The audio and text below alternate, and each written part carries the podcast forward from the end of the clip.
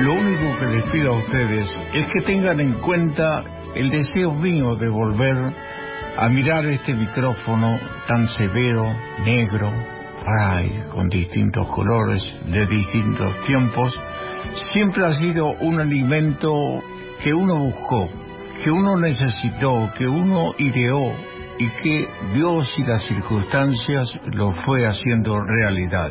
Hoy estamos frente a esta responsabilidad y le pido a ustedes, señores oyentes, que tengan en cuenta el tiempo que nos ha pasado, cómo nos ha pasado, de qué manera llegamos, cómo anduvimos, no comparando lo que realmente ocurrió con lo que está ocurriendo en este momento, en el cual llegamos a ustedes con lo mejor que tenemos. Iremos tomando confianza nosotros mismos si notamos que ustedes tienen también una mirada complaciente, no una aguda mirada sobre las calidades de una voz que, que fue noticia en su momento y de un hombre que ya mayor o demasiado mayor vuelve a su primer amor, a la primera idea que tuvo en la vida y que resultó ser lo que yo necesitaba.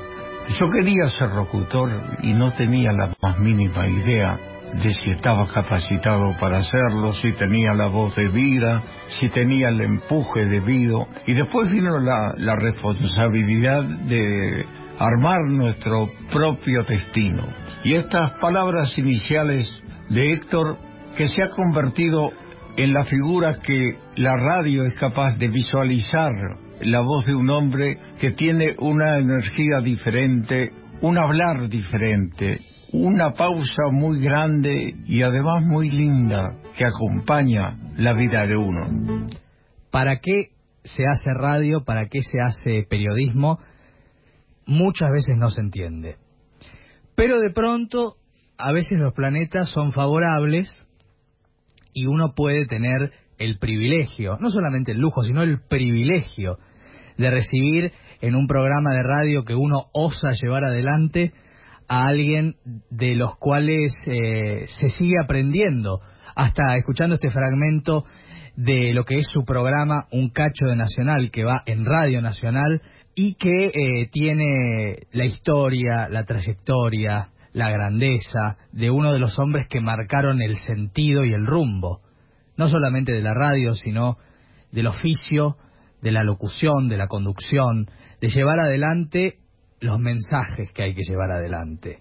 Y un recorrido que hace que con que uno diga Cacho Fontana, ya la gente sonríe, ya la gente dice maestro, ya la gente dice qué lindos recuerdos y qué lindo reencontrarlo a Cacho Fontana, que hoy tengo la emoción de recibirlo en Animales Políticos, en Radio con Voz, a este verdadero maestro Gracias, Cacho, por estar. No, al contrario, Maxi, eh, gracias a ustedes por la invitación. Yo me estoy acostumbrando un poco a estos a estas maneras de, recibirme y de acariciar un, un, pasado y un presente que yo mucho le agradezco por las palabras que hemos escuchado recién a la gente de Nacional que me ubicó en un lugar apartado de, la programación, porque uno dice el primer sábado de cada mes es para recordar. Este no es fácil decir que uno está este con ese con esta continuidad este cada mes.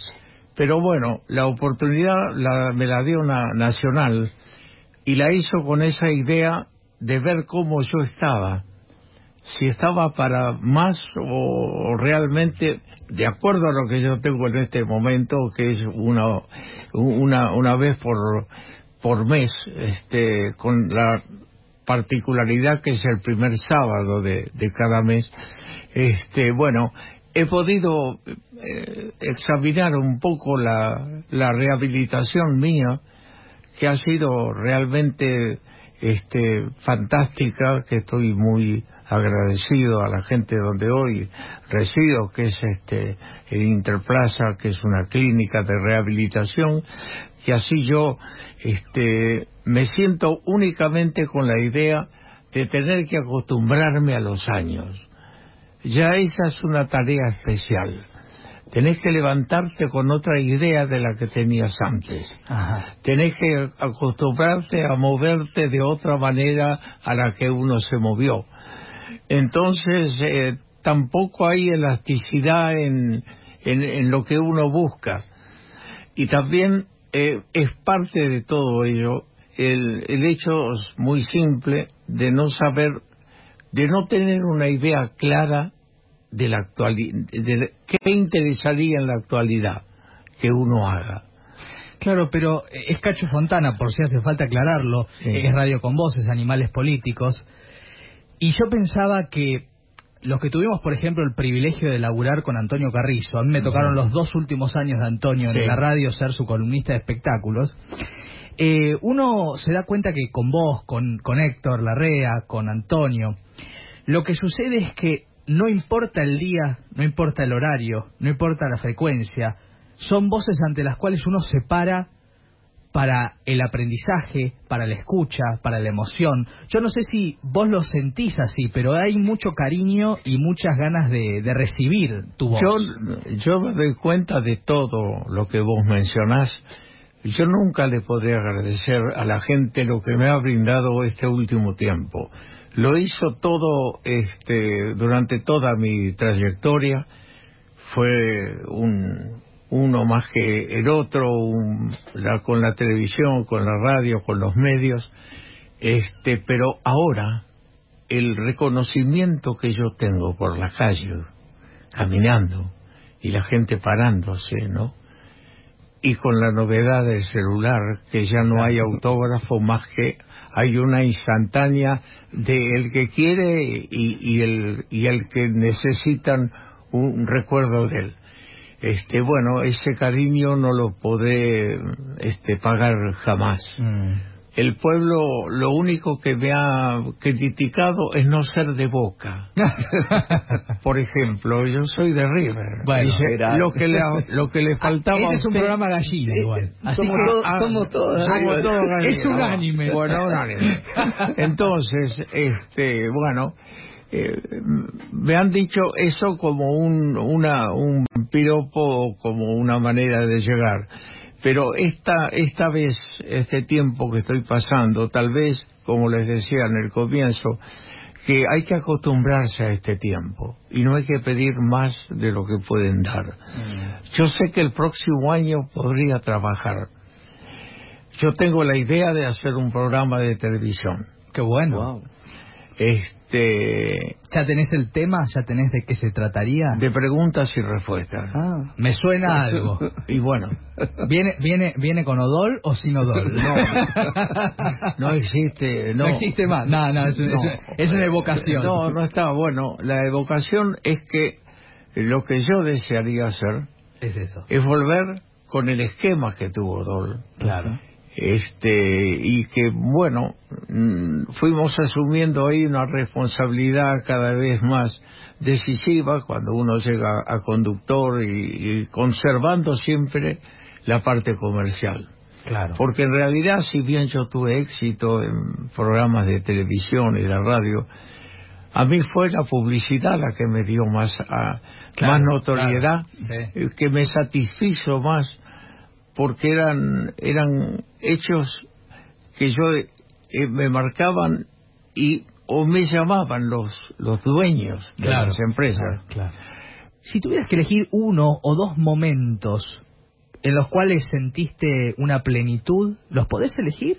Bueno, eh, diciendo que en cada uno de estos momentos van señalando una trayectoria, una carrera, un andar por, por algo, por un medio que a uno le, gustó, principalmente desde chico, y después con el advenimiento de la televisión, que fue otro rubro importantísimo. Este, no puedo decir si Malvinas, si, si el programa de preguntas y respuestas, o el programa eh, que uno estuvo durante eh, 18 años, este, que volvería a ser hoy, porque yo creo que ese programa tiene actualidad hoy, con el mismo formato, Y yo creo que sería un éxito, ¿eh? Yo creo que si yo tuviese las dos este, compañeras que tuve, Mm. y yo fuera aquel, porque también hay que tener en cuenta eso, ¿no? Hay que levantarse todos los días. Pero yo hay- te veo espléndido, te, te lo digo con toda sinceridad. Bueno, yo... con seguridad y con sinceridad. No, con sinceridad, yo también, eh, además, me- lo que me pesa es acostumbrarme a este tiempo de vida. Claro, es, una, vida, más apurada. completamente distinta Claro. y en la que yo estoy encerrado y me falta libertad. La libertad que yo necesitaría es la del trabajo. Claro. Y aquí, con la edad, uno va quedando desplazado, pero no desplazado porque no deja lugares a, a quienes deben tener hoy la oportunidad, sino que este, yo, por ejemplo, con la idea que, que conté De preguntas y respuestas, sí. no, al contrario, uno va a dar eh, trabajo, a- además, uno tiene que ap- aprovechar algunas de, la- de las cosas que ha tenido vigencia y que la gente le pregunta. Muchos me dicen eh, con seguridad como si fuese mi nombre. Claro, cacho con seguridad. Claro, eh, se acuerda con seguridad y ahí vol- vuelve la gente. Qué lindo a- a y muy lindo, muy lindo. Por eso yo, este, lo que me importaría de Nacional sería que eh, para eso tiene que ganar Macri, Ajá. ¿no es cierto? Y continuar esta, Sí. esta gente. Igual yo creo que te quieren de todos los espacios a vos. ¿eh? Ojalá. Vos, vos sos, eh, por eso está bien el programa, un cacho nacional, pues sos una parte de la historia de nuestro yo, país. Yo este, dije ese, esa idea porque la verdad que con, con Castaña y, Sí, y con este servidor eh, pusimos el cacho en este muy muy arriba y, Claro. y muy felices de, de poder haber alcanzado la, a la gente. Y, y bueno yo creo que no cumplo con, con desplazar a los que llegan sino que es con una vieja idea que regresa retorna pero ya con otros con otros valores con otro otro jurado en fin hay muchísimo que hacer. Eh, no sé decía esto de los de los chicos eh, la pausa es tan importante es tan interesante es tan eh, para vivirla y para disfrutarla.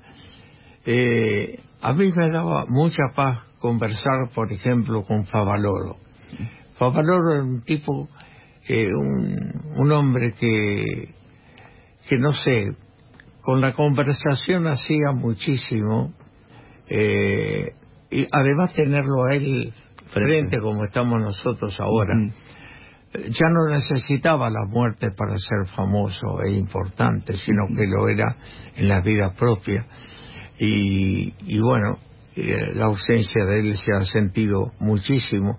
Y de muchos otros personajes que yo tuve como lecture, por ejemplo, Claro. que era un hombre que hacía de la, de la conversación, que hacía de la palabra un juramento, un, un algo irrepetible. Si él decía algo, estaba todo dicho y además dicho con futuro, no con el presente nada más. Entonces eso es una forma de vida. ¿Y qué artista te marcó de los que conociste? Mira, conocí a, a, a tanta gente. Este, no sé, Luis Sandini, por ejemplo. Sandini era un hombre, bueno, la Merelo me invitó, yo cumplí 70 años y me invitó a tomar el, té en Favaloro. Se vente a tomar el té hoy. Me, me llamó por teléfono la Merelo. Uno dice la Merelo y se tiene que remontar a un paisaje que era tan bello, tan lindo, que ella pintaba. Y Luis, este, tienen que ver ambos. Sí. No siento, El amor imposible, ¿no? Sin Sí. querer lo Nos estoy, asociaste, claro. eh, sin querer lo junté. Sí. Y Sandini eh, era un, un hombre que, bueno, hasta hasta me hasta me dijo que yo quería, él quería que yo fuese actor. Ah, Entonces me mandó con Lucas de Mare eh, y me esperaba para filmar con Julia Sandoval. Ah, mira. Eh, Lucas de Valle no, se portó bien conmigo. Después lo, se lo pude decir en la cancha de River, en otro momento que nos encontramos a, además porque tenía otro personaje amigo de él para el puesto o para el rol que me había dado Sardini. Sí. Claro, y yo tenía que eh, ir caminando, había una mesa, había, este, y yo sobre la mesa tenía que ponerme a hablar con Julia Sandoval. No se pudo hacer por las veces en que yo, sin querer, me levantaba el hombro mucho antes que la mesa. Ah, claro. Entonces, vamos de nuevo, y a él lo, lo puso mal, a Lucas de Mal, y bueno, quedó afuera eso, y además nunca quise ser actor, no me interesó. Siempre era feliz con el rol de locutor. Para mí sí. Este, fue con Antonio, que fue mi, mi maestro, eh, pasamos momentos inolvidables y, y, con un juicio muy importante de la gente y de los profesionales. Sí, recuerdo de, de Antonio, eh, de Carrizo, eh, que tenía algo que un poco pasa con Cacho también, ¿no? Cada uno con su estilo, con su impronta, mm. que es que uno se queda pensando en las frases que dicen largamente, ¿no? Porque la palabra hoy tiene una liviandad mm. en la vida que llevamos. Eh, se habla por hablar, ¿no? Y recuerdo que una vez en el programa en Radio Rivadavia, Antonio Carrizo como conductor eh, me da, estaba hablando del campo y demás, y yo que era muy chiquito, tendría 18 años, le digo, ¿y la pureza? Porque él estaba hablando del campo como, como lugar en cuanto al, al ambiente del campo, de lo rural. Y yo decía, ¿y la pureza? Y me dice, momento. Habría que ver qué es la pureza, porque no la conocemos. Y uno se quedaba pensando, una semana. Bueno, Antonio era único. Yo no sé, la cultura de él fue este, absorbida eh, de una manera muy particular. Era capaz de decirte la página y el renglón de algo que él este, había leído. No sé, es tan importante en mi vida. Este, Antonio lo fue a todo nivel. Eh, y me vio y me dijo, y me, y me cuidó hasta que desapareció y se nota muchísimo la ausencia de él, entre, por lo menos entre nosotros que hemos estado tan este, jugados con, con la vida y con, con él, eh, y él aprendió lo que no aprendimos ninguno, este, porque él se hizo a él. Mm. Se está dentro, está construido por él. Su mente también, que puede hablar en la Biblioteca Nacional o en la cancha de Boca, en cualquiera de los dos lugares. Total. Es, es un hombre para, para escuchar y para detenerse con él. Bueno, es un programa que debería continuar dos, tres, cuatro horas más para escuchar a Cacho todo lo que uno quisiera, ¿no?